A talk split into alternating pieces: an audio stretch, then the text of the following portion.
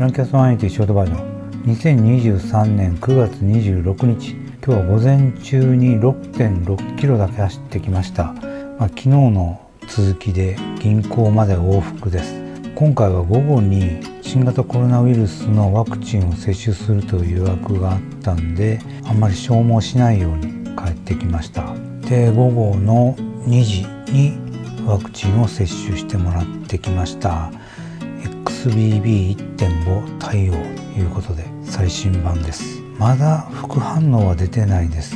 私の場合これまで早くても接種日の夜中ぐらいに始まることが多かったです。で一番きついのは翌日ですね。冷蔵庫の氷を用意して口当たりのいい飲み物とかジェルとか用意して臨んでます。皆さんはいかがでしょうか？ではまやでした。